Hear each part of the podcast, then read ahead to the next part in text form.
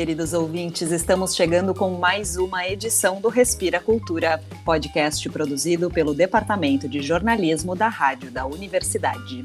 Lembrando que vocês nos escutam pelo blog da redação em urgs.br/barra Destaques Rádio. Eu sou Liz de Bortoli e hoje participam os jornalistas Ana Laura Freitas, André Grassi e Pedro Palaoro. E o programa de hoje tem um tema especial. Vamos trazer iniciativas de acessibilidade na cultura, já que setembro é um mês que nos convida a pensar sobre o assunto. São várias datas relacionadas à acessibilidade, entre elas o dia 21, que é o Dia Nacional da Luta pelos Direitos das Pessoas com Deficiência. Teremos música, teatro e começamos com literatura com Pedro Palaoro.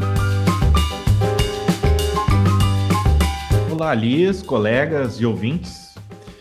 Pois é, eu mesmo, uma pessoa com deficiência, um PCD, compreendo essa pauta da cultura acessível de um modo bem peculiar.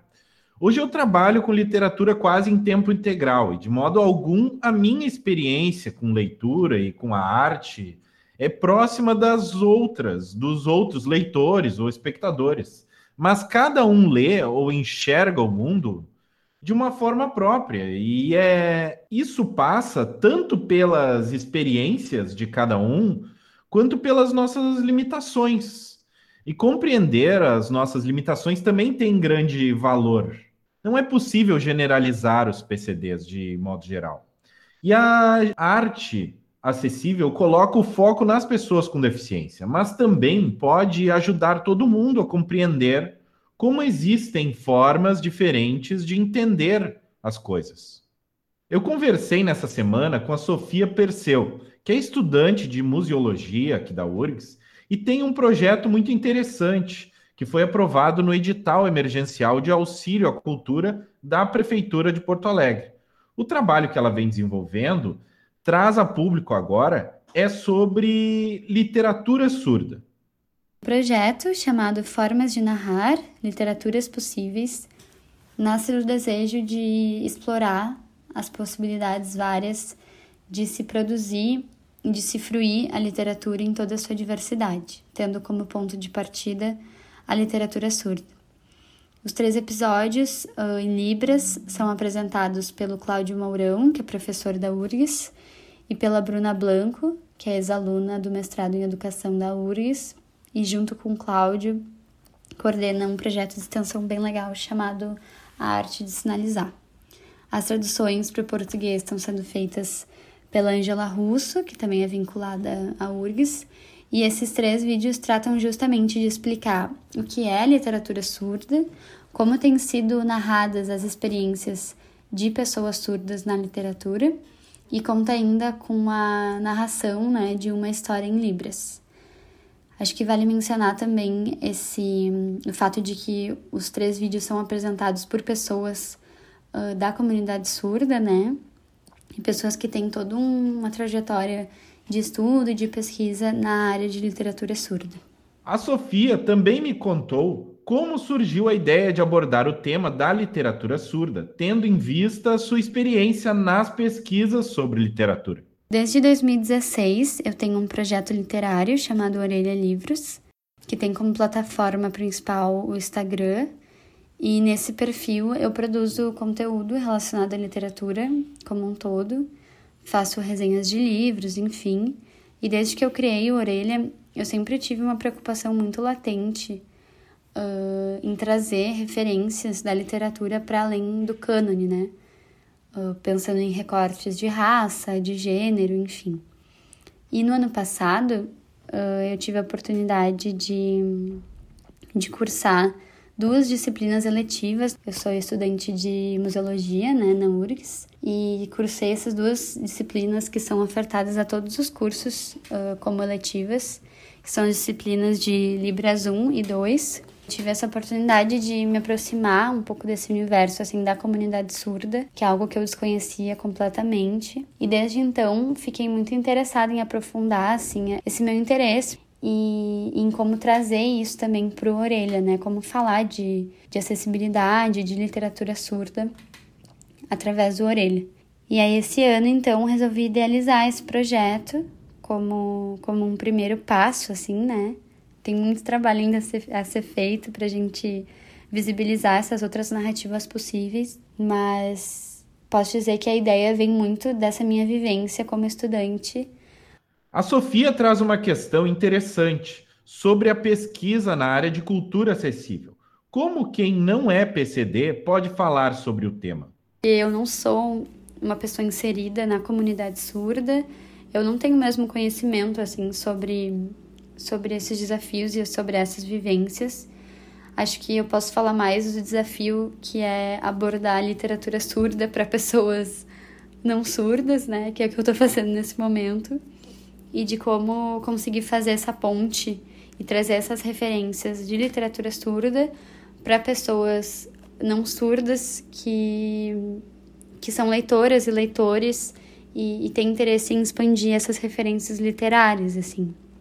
Porque eu acredito que quando a gente vai, vai tratar desses assuntos, né, dos quais a gente não tem, assim, conhecimento ou a vivência necessárias, a gente tem que ter muito, muito cuidado para acabar não reproduzindo alguns discursos ultrapassados ou, ou mesmo preconceituosos, né? É, é algo que requer bastante atenção cuidado e muita responsabilidade. Então, diria que esse está sendo meu maior desafio no momento.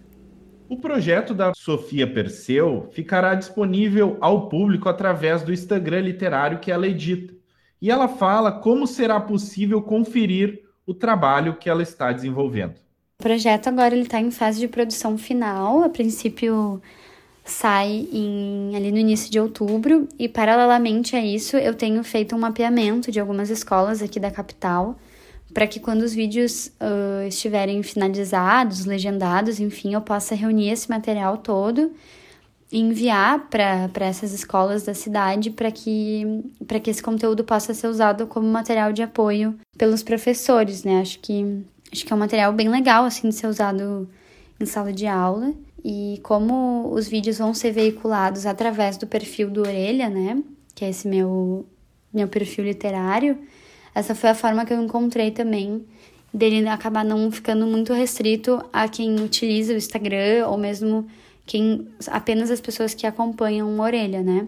Para que ele possa, enfim, ser, ser amplamente divulgado e utilizado por, por professores e pela comunidade escolar como um todo. Queria agradecer ao Pedro e toda a rádio da universidade por fazerem esse trabalho tão legal e pelo convite para participar do programa e convidar vocês também a acompanharem o Orelha no Instagram, é, Orelha Livros.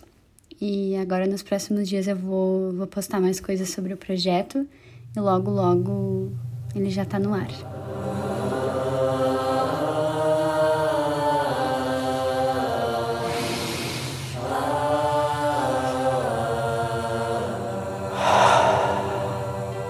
Respira Cultura. Oi, Pedro e colegas, aqui André Grassi. O teatro é uma manifestação cultural audiovisual, assim como o cinema, e, portanto, na sua origem não oferece a acessibilidade total a quem não escuta ou não enxerga.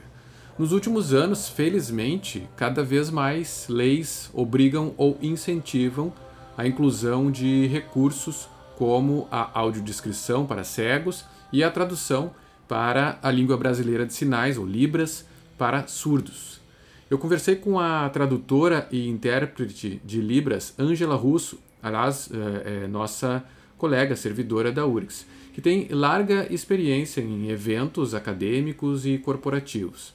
Ela tem atuado também em filmes e peças teatrais e me contou que foi se aproximando desse tipo de trabalho justamente por causa dessa demanda provocada pelo avanço na legislação. Os editais e financiamentos públicos para manifestações culturais pedem a produção de versões acessíveis ou traduções, e aí se chama o profissional da área. Uma coisa interessante do trabalho com teatro é que o tradutor pode se tornar quase que um coautor da peça, uma pessoa integrada ao grupo que pode trabalhar junto com os atores, a direção e a produção para criar as soluções de acessibilidade neste caso para os deficientes auditivos. A Ângela deu o exemplo do espetáculo Arena Selvagem, produção local do Grupo Cerco com direção da Inês Maroco. O Arena Selvagem ele acontece no teatro de arena. Então, eu fiquei num dos degraus daquelas arquibancadas lá do lado do palco. Eles fizeram um tabladinho para o meu, meu degrau ser um pouco mais largo para não cair. Mas tem uma cena que é, ele tem uma fala totalmente no blackout. E aí, como é que a gente faz isso para funcionar? Então, ele, ele fez duas vezes. A diretora e os atores entraram uh, num acordo e fizeram duas vezes essa mesma fala, uma com a luz e a outra no blackout. Então, nessa com a luz, eu fiz a fala e fiz uma notinha de tradução. Olha, agora vai escurecer tudo e ele vai replicar essa frase. Ele faz o sinal para apagar a luz, assim, para o pessoal da luz saber que é o momento de apagar a luz. Então, não é só o ator, não é só o intérprete, é uma rede assim de pessoas para poder fazer essas adaptações. A Angela Russo ressalta que, além da produção do espetáculo, o intérprete também tem que se interessar em fazer contatos e trocar ideias e experiências com os envolvidos na montagem. Além disso, a interação é mais difícil com espetáculos que vêm de fora. Nesses casos, às vezes, o intérprete consegue, no máximo, acesso ao texto com algumas semanas de antecedência, e o trabalho pode ficar bastante prejudicado.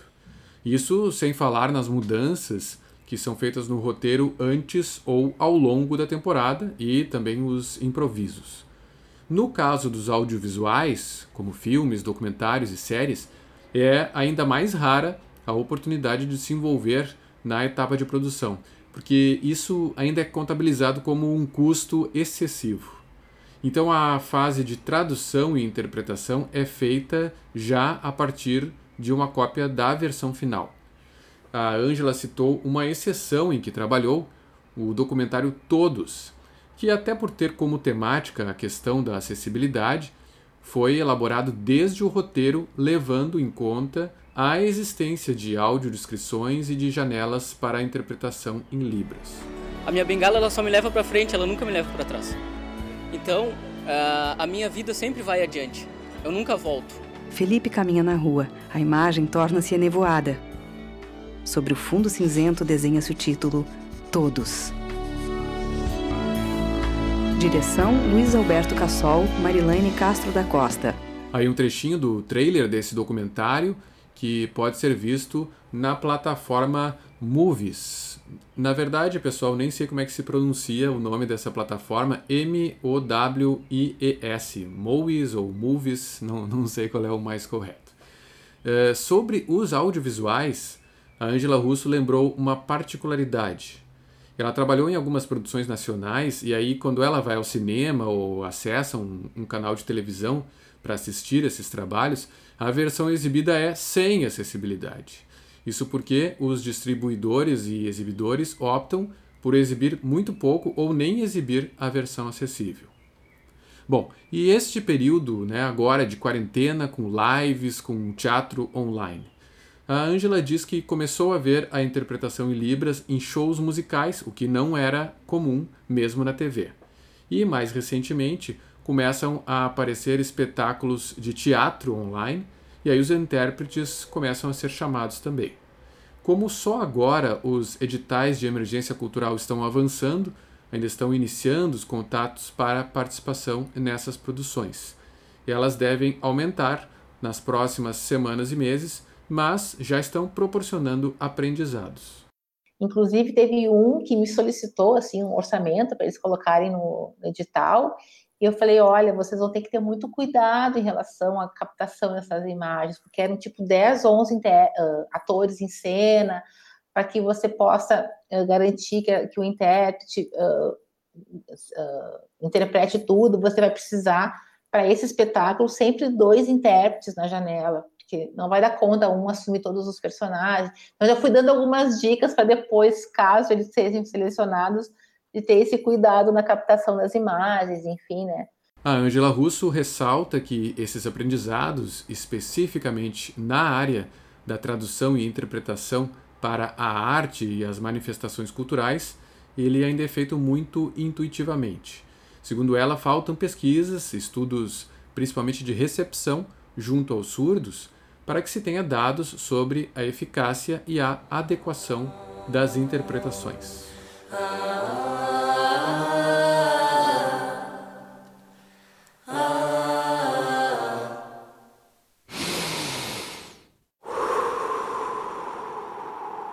Oi, colegas e ouvintes, Ana Laura, agora aqui falando.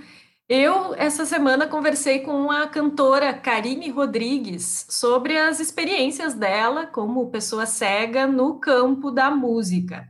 A Karine é formada em letras, mas se relaciona com o canto desde criança, participando de coros, e hoje é aluna do bacharelado em música popular aqui da URGS. Ela também integra o grupo Vocal 5, que em 2016, inclusive, foi o vencedor do quadro A Capela, do Domingão do Faustão. Quando eu mergulhei no azul do mar, sabia que era amor. Karine sempre quis fazer a faculdade de música, mas na época em que ela terminou o ensino médio, não havia ainda o curso de música popular. Por isso, ela optou pelas letras, que começou a cursar em 2001, e viveu justamente um período de transição tecnológica da fita cassete e do braille para o computador, o que foi consideravelmente facilitando o seu acesso à leitura. E a tecnologia tem ajudado muito, porque falando dos leitores de tela, por exemplo, eles nos deram acesso à literatura e ao conhecimento de uma forma inédita até então, né? Porque a gente antes só tinha acesso às coisas que eram escritas em braille ou que as pessoas liam para gente, né? A gente não, não tinha liberdade, né, sobre a nossa própria leitura. A gente não tinha uh, escolha, a gente tinha que ler o que tinha disponível. E agora, um livro lançado hoje, eu posso ter acesso já. Né? Posso comprar o livro, posso ler no meu celular, no computador. A Karine entrou para o bacharelado em música popular do Instituto de Artes da URGS em 2018. Ela me contou que chegou a estudar um pouco de musicografia braille, mas que a formação dela na música foi predominantemente de ouvido decorando as suas linhas vocais a partir de gravações em MIDI. Isso foi um desafio na hora de fazer a prova específica na universidade, porque faltava para ela o conhecimento de partitura. Foi uma loucura, assim, porque eu me dei conta de que eu não tinha esses conhecimentos tão básicos, assim, sabe, de, de partitura. Aí, uma semana eu eu fui, conversei com o meu professor de piano e, e, e falei para ele, me, me fala as coisas que eu preciso saber, como que elas são representadas na partitura. E aí eu estudei, assim, fiz um, um super intensivo. Então ele me falou toda a partitura, me descreveu toda a partitura, como que eram, como que ficavam as notas, em quais linhas, em quais espaços. Pegou a minha mão e, e como se os meus dedos fossem as linhas e, e, e no meio dos dedos fossem os espaços. e aí a gente foi, foi fazendo na clave de sol, um pouco na clave de fá também. E aí foi assim que eu fiz a prova, de a prova específica, porque não tinha muita informação sobre como seria e foi super desafio, mas foi bem legal ao mesmo tempo, porque eu vi que, que dava certo, assim. Então, não importava a forma com que eu usasse para representar, se era, se era em braille ou se era reconhecendo as notinhas, tendo alguém para me descrever, desde que eu soubesse, tivesse um conhecimento musical mesmo. Dentro do curso de música, um aliado da Karine nos estudos tem sido o MuseScore, um software livre de edição de partituras. Além de auxiliar na leitura, ele permite que a cantora crie arranjos para fazer música com outros colegas, cantores ou instrumentistas. Outro elemento que ela aponta como fundamental para a acessibilidade no ambiente acadêmico é o empenho dos professores. Eu acho muito bonito os professores se dando conta de que precisam falar mais as coisas e me mostrar as coisas e, e viver esse processo junto com eles assim é muito bonito é uma coisa que a sensação que a gente tem é de muita liberdade, de, de muitas possibilidades de existir no mundo. Cada vez que eu percebo que um professor uh, enriqueceu a sua comunicação, assim, dando mais detalhes de imagens que ele não dava antes. Nossa, eu fico muito feliz e fico emocionada até porque a gente percebe que eles estão olhando para mim como uma pessoa completa, assim. Eu não sinto que a deficiência tem uma importância muito grande nesses momentos. São momentos que parece que é um detalhe, que não importa muito, porque o que importa é a relação que se estabelece, a interação, e quando ela é plena, quando ela é completa, não falta nada. A gente certamente tem muito ainda para evoluir como sociedade nesse sentido da inclusão e da acessibilidade, e esse caminho passa por repensar e questionar a hegemonia da visão né, na produção e na percepção do conhecimento, mesmo no campo da música. Eu termino aqui com um trecho da participação da Karine Rodrigues na série Repertórios da Quarentena, da Rádio da Universidade, agora durante a pandemia. Vamos ouvi-la ao lado dos colegas Rafael Petrucci ao piano e Bernardo Zubaran na harmônica, cantando um trechinho de Passareiro do argentino Carlos Aguirre. Passa este rio que passareiro Quando amanezca volver me quiero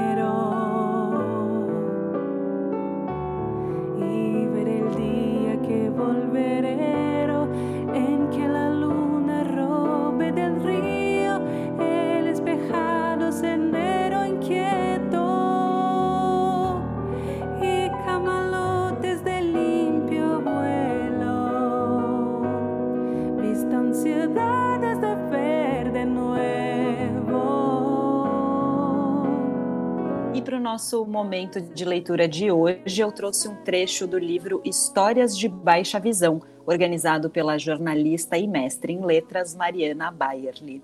A Mariana tem baixa visão desde que nasceu e fez um trabalho muito interessante ao reunir histórias de 22 pessoas que também têm baixa visão nesse livro da editora Mouraçá. De autoria da própria Mariana Bayerli, eu trouxe então o poema Além do Olhar. Às vezes o olho me atrapalha. A visão embaraçada muitas vezes me trai. Minha retina desvairada leva a tropeços constantes em ruas e calçadas esburacadas. Mas a rotina de tombos e tropicões me ensina a levantar, a relevantar e a encarar a vida de diferentes formas. O que o olhar não encontra, a sensibilidade alcança. O que a visão não reconhece, as mãos exploram. O que o olho tem dúvida, os dedos têm certeza. O que a retina não processa, o corpo percebe. O que a visão não confirma, a intuição confere. O que a visão não vê, o coração prevê. Mundo, mundo, que tal nos reconhecermos pela essência e não pela aparência?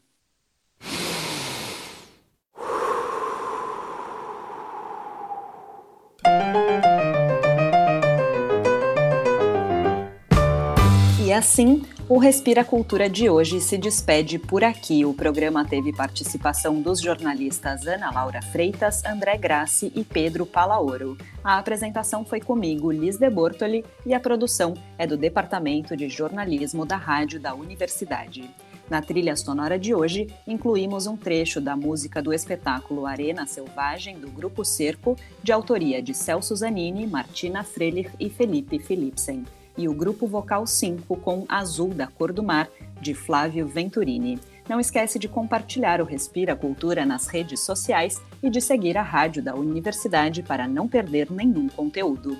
A gente volta na próxima sexta-feira pela manhã. Até lá!